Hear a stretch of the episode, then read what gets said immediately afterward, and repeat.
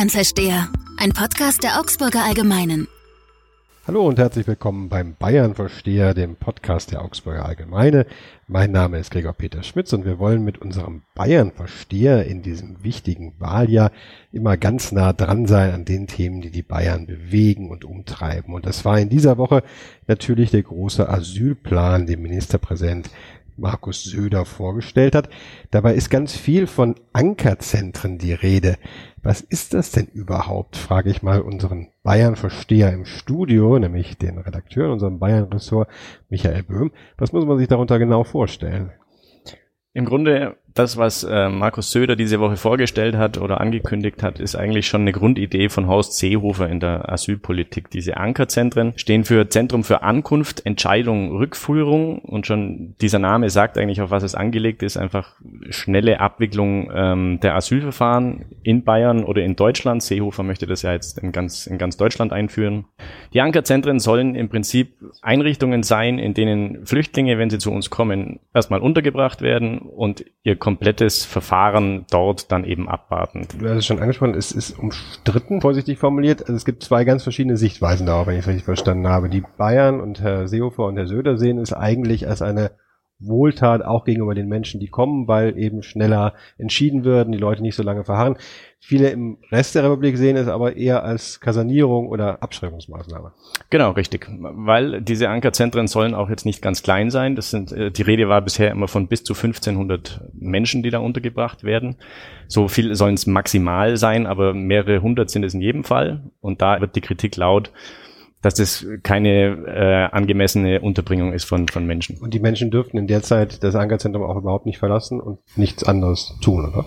Sie dürfen auf jeden Fall nicht arbeiten, weil ihr Asylverfahren da auch noch nicht abgeschlossen ist. So wie ich es verstanden habe, dürfen sie die schon verlassen, die sind da jetzt nicht eingesperrt, aber tatsächlich äh, dürfen sie nirgendwo anders hinziehen, sie dürfen nur da bleiben. Ja. Die anderen Bundesländer, du hast es schon angesprochen, sind in der Frage ja sehr, sehr zögerlich. Bayern will jetzt in dem Plan, den Herr Söder vorgestellt hat, gleich sieben einrichten. Also will sie richtig wissen. Was, warum preschen die Bayern da so voran? Zum einen, weil die Idee schon von Horst Seehofer kommt, ebenfalls CSU, da also in die, seiner Zeit als Ministerpräsident schon. Ja. Genau, richtig. Ähm, und die Partei in der Heimat will ihm da jetzt natürlich auch nicht ins, ins Kreuz fallen und geht da jetzt mit. Zum anderen ist dieses Jahr Wahlkampf angesagt. Im Herbst ist die Landtagswahl. Ja was im Herbst. Ja, richtig. richtig. Und das merkt man in den vergangenen Wochen oder spätestens schon seit äh, Markus Söder jetzt Ministerpräsident ist der gibt da ordentlich Gas, ähm, kündigt viele Sachen an. Regierungserklärung ist uns alle noch in Erinnerung. Weltallflug, Baukindergeld, Polizeipferde für größere Städte und jetzt eben auch dieser Asylplan und da will er jetzt eben klotzen und nicht kleckern und dann. Warum denn dann eigentlich sieben Ankerzentren und warum nicht lieber ein richtig großer Anker? Das war dem Vernehmen nach die Idee von Innenminister Joachim Herrmann, der sagt eben, lasst uns das lieber verteilen, gerecht auf alle Regierungsbezirke. Davon gibt es eben sieben, anstatt dass wir ein riesengroßes äh, Zentrum haben, in dem dann viel zu viele Menschen untergebracht werden. Deswegen lieber die vorhandenen Einrichtungen nutzen, verteilen auf alle sieben Regierungsbezirke, damit jeder gleich behandelt ist. Die Asyl- und Flüchtlingspolitik äh, war in Bayern, vorsichtig formuliert, jetzt nicht ganz unumstritten im letzten Wahlkampf, ist immer noch relativ äh, ähm, umstritten. Das, wie muss man sich das dann vorstellen in den sieben Städten, die jetzt davon äh, betroffen sein werden? Gibt es da viel Widerstand? Gibt es Ärger darüber, dass so ein Ankerzentrum dorthin kommen soll? Durchaus. Das ist in den, in den Städten sehr unterschiedlich, aber es äh, gibt schon die ersten Widerstände aus unterschiedlichsten Gründen. Jetzt in Donauwörth bei uns in der Region kommt eben ein so ein Ankerzentrum hin. Da war die Überraschung Anfang dieser Woche erstmal richtig groß. Weil es ja relativ klein ist und glaube ich eigentlich auch geschlossen werden soll. Ja? Genau. Ähm, die Zusage war bisher, dass Ende 2019, bisher war das die erste oder einzige schwäbische Erstaufnahmeeinrichtung. Äh, da gab die Zusage von der Staatsregierung, Ende 2019 wird die geschlossen und jetzt kam diese Woche plötzlich die Nachricht, das wird Ankerzentrum. Aber die Zusage bleibt offenbar bestehen, Ende 2019 soll das dicht gemacht werden, von daher ist jetzt der Ärger, hat sich dann schon wieder gelegt. Und gerade den Namen Donauwörth verbindet man ja auch mit Ausschreitungen, die es dort äh, in Unterkünften gegeben hat. Ist das nochmal eine weitere Sorge, die jetzt ähm, aufkommt, dass man sagt, wenn man jetzt noch diese Ankerzentren, in denen, wie du beschrieben hast, die Leute ehrlich gesagt ja auch nicht viel zu tun haben, die ankommen oder vielleicht auch noch verzweifelter sind, weil sie sich kaserniert fühlen, dass ähm, da die Sorge besteht, dass das weiter eskaliert? Es besteht auf jeden Fall die Sorge, dass es nicht besser wird. In den vergangenen Monaten gab es äh, regelmäßig Vorfälle in Donauwörth. Da ging es in den meisten Fällen tatsächlich zuletzt um Dutzende oder über 100 äh, Asylbewerber aus Gambia, die da untergebracht waren oder immer noch sind, die demonstrierend durch die Stadt gelaufen sind, äh, die äh, randaliert haben in der Unterkunft, die sich ungerecht behandelt gefühlt haben. Und es war auch schwer tatsächlich für die Polizei, das immer auch alles unter Kontrolle zu haben. Bisher waren da drei bis 600 oder zuletzt waren da drei bis 600 Menschen untergebracht und die große Sorge war jetzt eben, dass das deutlich mehr werden, weil wie gesagt, äh, die Ansage war bisher bis zu 1500 Menschen. Und das ist jetzt die große Sorge in Donauwörth, dass äh, diese bisher drei bis 600 aufgestockt werden sollen. Wie haben denn die äh, Verantwortlichen in Donauwörth eigentlich reagiert? Wir können äh, sogar schalten zu unserem äh, Kollegen Thomas Hilgendorf, der in der Redaktion in Donauwörth arbeitet und sich mit der Frage seit langem befasst. Thomas, wie ist da dein Eindruck? Also zunächst äh, haben die Verantwortlichen sehr zurückhaltend am Montag nach den äh, ersten Meldungen, nach den ersten äh, Gerüchten und auch als es dann handfest wurde, ähm, reagiert. Und dann äh, waren die ersten Verlautbarungen, die man hier so aus dem, aus dem Rathaus hörte und einholen konnte, ja doch äh, eher ablehnender Natur, schlicht und ergreifend aus dem Grund, wir haben hier in der Stadt ja aktuell die Erstaufnahme mit einer Kapazität von bis zu 1000 möglichen Plätzen bei knapp 19.000 Einwohnern, die Donauwörth hat. Und da sieht sich die Stadt dann doch mit einer so großen äh, Einrichtung für Asylbewerber überfordert, auch wenn bis dato faktisch zwischen 300 und 600 Asylbewerbern in der ehemaligen Alfred-Delp-Kaserne untergebracht waren. Man muss aber dazu sagen, es gibt eben auch andernorts in der Stadt Unterkünfte für Asylbewerber, und insofern ja, sieht man sich, ähm, was eine mögliche Integration, was auch immer darunter zu verstehen ist, doch manchmal eben überfordert, sodass man sich jetzt gezwungen sah, trotz der letzten Aussagen von Herrn Söder, die eine Kapazitätsgrenze, die allerdings noch nicht genau wirklich definiert ist, ähm, besagte, ja gezwungen zu einem äh, offenen Brief der Stadt und wo man äh, bei den Bürgern darauf hinweist, dass man in München äh, mit Nachdruck darauf hinwirken möchte und beim Innenministerium, dass diese Kapazitätsgrenze eingehalten wird. Ist denn dein Eindruck, dass ähm, dieses Konzept eines Ankerzentrums überhaupt funktionieren kann, da du es ja jetzt quasi am ehesten schon in der Praxis miterleben konntest?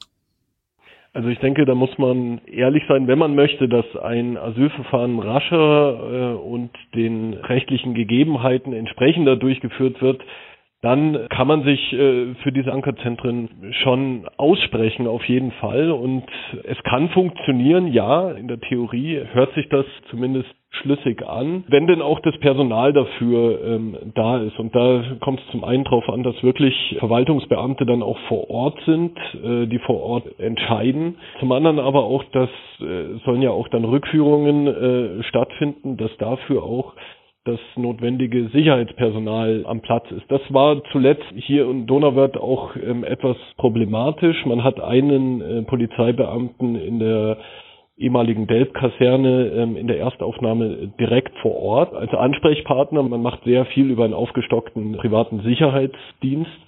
Aber wenn es wirklich jetzt äh, zu einem Ankerzentrum werden würde zum 1. August, wie es ja angedacht ist, dann müssten auch wirklich Polizeibeamte regelmäßig dort oben oder dort auch äh, stationiert sein, weil sonst, das zeigen die Erfahrungen in Donauwörth, ist es doch hin und wieder zu Unruhen gekommen und die waren ja zuletzt in einem größeren Maßstab, wo Polizeibeamte auch massiv angegriffen wurden. Das ist natürlich zu befürchten, dass das in Zukunft, wenn es zu regelmäßigeren äh, Rückführungen kommen äh, soll, wie ja bei den Ankerzentren angedacht, dass dort diese Unruhen oder diese Widerstände sich häufen und dementsprechend braucht es Sicherheitspersonal, um die Sicherheit der Bevölkerung zu gewährleisten ähm, und natürlich auch der Polizeibeamten.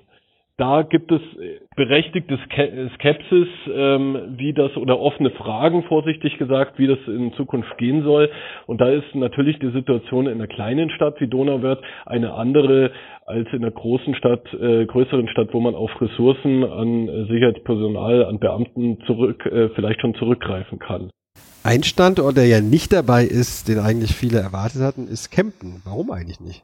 Gute Frage. Gibt es mehrere Argumentationen. Tatsächlich galt Kempten lange als möglicher Standort. Da wurde ein Kasernenareal schon vorbereitet und war eigentlich gedacht, dass da eine Erstaufnahmeeinrichtung reinkommt. Aber als bekannt wurde, dass es möglicherweise zu einem Ankerzentrum kommen könnte, kam plötzlich sehr großer Widerstand auf, insbesondere Thomas Kreuzer, CSU-Stadtrat ja. in Kempten und eben Fraktionschef im Landtag der CSU, hat sich auf die Hinterbeine gestellt und wohl hinter den Kulissen da auch äh, sehr gerührt. Mit Erfolg, wie sich jetzt zeigt, tatsächlich wird in Kempten kein Ankerzentrum entstehen.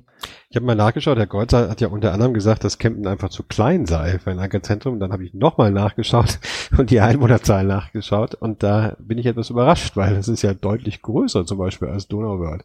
Das ist komplett richtig. Äh, Kempten hat rund 70.000 Einwohner und ist damit mehr als dreimal so groß wie Donauwörth. Von daher geht die Argumentation von Herrn Kreuzer da ein bisschen ins Leere. Zumal, wenn man sich die ganzen Städte anschaut, die sieben Städte, in denen Ankerzentrum kommen soll, Deggendorf, Schweinfurt, Zirndorf, jetzt Donauwörth, das sind vier von sieben Städte, die auf jeden Fall schon mal kleiner sind als Kempten. Also diese Argumentation ist so nicht ganz schlüssig, aber möglicherweise hat er in München ja noch andere stichhaltige Argumente auf den Tisch gebracht.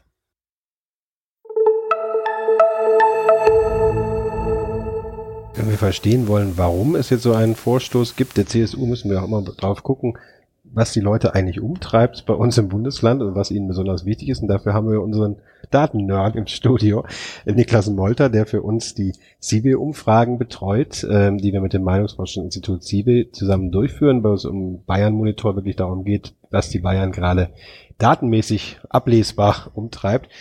Was ist denn gerade das Thema, was die Menschen hier am meisten beschäftigt, wenn man auf die Umfragen schaut? Also die Umfrage liefert uns ganz klar die Antwort, warum Markus Söder in den vergangenen Wochen oder in der vergangenen Woche vor allem das gemacht hat, was er getan hat, nämlich über Asylpolitik zu reden, ähm, weil bei uns einfach seit langer, langer Zeit eine Mehrheit sagt, dass das das Thema ist, was die Menschen umtreibt. Ein Drittel sagt, Zuzug von Ausländern ist das wichtigste Thema. Ähm, auf den weiteren Plätzen werden dann soziale Ungerechtigkeit oder Gerechtigkeit mit 21 Prozent und der Schutz vor Kriminalität nochmal mit 18,5 Prozent ähm, Ausländer ist aber das wichtigste Thema seit langem. Und was heißt seit langem? Also welchen, über welchen Zeitraum reden wir da? Tatsächlich war es so, wir haben diese Frage gestartet im vergangenen August und da lag dann für längere Zeit noch der Schutz vor Kriminalität und Terror vorne. Jetzt ist aber seit November tatsächlich das äh, Thema Zuzug von Ausländern das Präsente, das ist einfach was wo die meisten Menschen sagen, das interessiert mich, das muss gelöst werden. Und kann man ablesen, dass es vor allem die Kernwählerschaft der CSU in dem Fall ja ist, also der äh, Wählerschaft, die Herr äh, Söder auf jeden Fall braucht, um die angestrebte absolute Mehrheit zu erreichen im, im, im Herbst. Ist das ablesbar, dass das Thema bei denen besonders resoniert? Auf jeden Fall. Also es spricht auf jeden Fall die Wählerschaft an, die für ihn interessant ist. In der CSU sagen mit Abstand die meisten, ähm, Zuzug von Ausländern ist interessant, aber auch das Thema Schutz vor Kriminalität und Terror. In der AfD gibt es eine überwiegende Mehrheit von 77,3 Prozent, riesengroße Mehrheit für das Thema Zuzug von Ausländern. Also selbst wenn er da noch Stimmen klauen wollen würde, gäbe es eine Möglichkeit. Wir sehen aber auch die Parteien, wo die Leute drin sind, die Söder vielleicht nicht so freundlich gegenüberstehen. Die Grünen, die SPD, die setzen alle auf das Thema Einkommensungleichheit. Und da sieht man auch, was mich sehr überrascht hat, in diesen, von diesen Wählern sagen ähnlich viele Menschen, mich interessiert das äh, Thema Zuzug von Ausländern so sehr wie Ausbau von Internet, Ausbau von Straßen, also da spielt das überhaupt keine Rolle. Sagen das 5, 6 Prozent als wichtiges Thema, das ist schon sehr deutlich. Wenn wir nochmal schauen, was jetzt eigentlich passieren wird nach 2019, also nach ähm, und dann eben auch nach der Landtagswahl, ist das jetzt alles langfristig angelegt oder ist das eher ein Wahlkampfstrohfeuer? Ich glaube, das Thema Asylpolitik wird uns noch lange beschäftigen. Von daher glaube ich nicht, dass es jetzt einfach nur ein Wahlkampfstrohfeuer ist. Die Frage ist tatsächlich, wie entwickelt sich ähm, die Situation, wie viele Flüchtlinge kommen noch zu uns, wie viel Bedarf gibt es dann tatsächlich nach 2019 noch. Das ist jetzt momentan tatsächlich auch die, die Hoffnung in Donauwörth beziehungsweise auch in der CSU, dass man in den kommenden Jahren auch weniger Ankerzentren beispielsweise braucht. Also dass einfach ähm, dieser Asylplan, der jetzt vorgestellt wurde, auch wirkt. Zum einen die Verfahren schneller ähm, durchgehen, ähm, nicht anerkannte Flüchtlinge auch schneller abgeschoben werden und das dann auch Abschreckung nach außen zeigt und dann eben auch gleich weniger Flüchtlinge zu uns kommen. Das ist so ein bisschen die Hoffnung hinter dem Asylplan. Wird sich zeigen, ob es aufgeht. Bei den Abschiebungen, die du angesprochen hast, ist ja eigentlich ganz interessant zu beobachten, dass da beispielsweise die Wirtschaft ja auch in Bayern, die äh, ja doch auf Fachkräfte besonders oder auf, überhaupt auf Kräfte sehr angewiesen ist, gerade weil man sich der Vollbeschäftigung nähert, wenn man mit denen spricht, da eigentlich sehr viel Unverständnis über eine zu harsche Abschiebepraxis herrscht und sie sich eher als Fürsprecher einer liberaleren ähm, Flüchtlingspolitik entwickeln, was ja auf den ersten Blick ein bisschen überrascht. Ist das auch dein Eindruck? Das ist tatsächlich auch mein Eindruck, wenn ich mit Unternehmen in der Region auch schon, schon gesprochen habe oder, oder Geschichten geschrieben habe. Das große Problem war immer, dass viel zu viel Bürokratie dahinter steckt, beziehungsweise die, die Firmen eben auch auf der Suche waren nach Mitarbeitern in bestimmten Feldern, Flüchtlinge oftmals äh, sehr bereitwillig waren und sich gerne diese Jobs äh, gesucht haben und dann eben auch mitgearbeitet haben und kaum waren sie eingearbeitet, kam der negative Asylbescheid oder die Abschiebung und die Firma stand wieder ohne ihren eingearbeiteten Mitarbeiter da. Das war so der, der große Unmut, den ich wahrgenommen habe in den Unternehmen. Und deswegen würden die sich dann natürlich schon ein bisschen liberalere Richtlinien wünschen, was ihre eigenen Mitarbeiter vor allem dann auch betrifft. Ja, dann können wir hoffen, dass nach der Hysterie des Wahlkampfes vielleicht dann doch wieder etwas Pragmatismus einkehrt. Wir beim Bayern-Versteher bleiben auf jeden Fall ganz pragmatisch optimistisch und äh, sind auch nächste Woche wieder auf Sendung, wenn es darum geht, alles das zu vertonen, was die Bayern so bewegt in diesem wichtigen Wahljahr. Ganz herzlichen Dank an Michael Böhm im Studio als Bayern-Versteher aus unserem Bayern-Ressort, an äh, Niklas Molter als Datenexperte und natürlich auch an Thomas Hegendorf in der Außenredaktion in Donauwörth. Und bitte schalten Sie wieder ein nächste Woche beim Bayern-Versteher.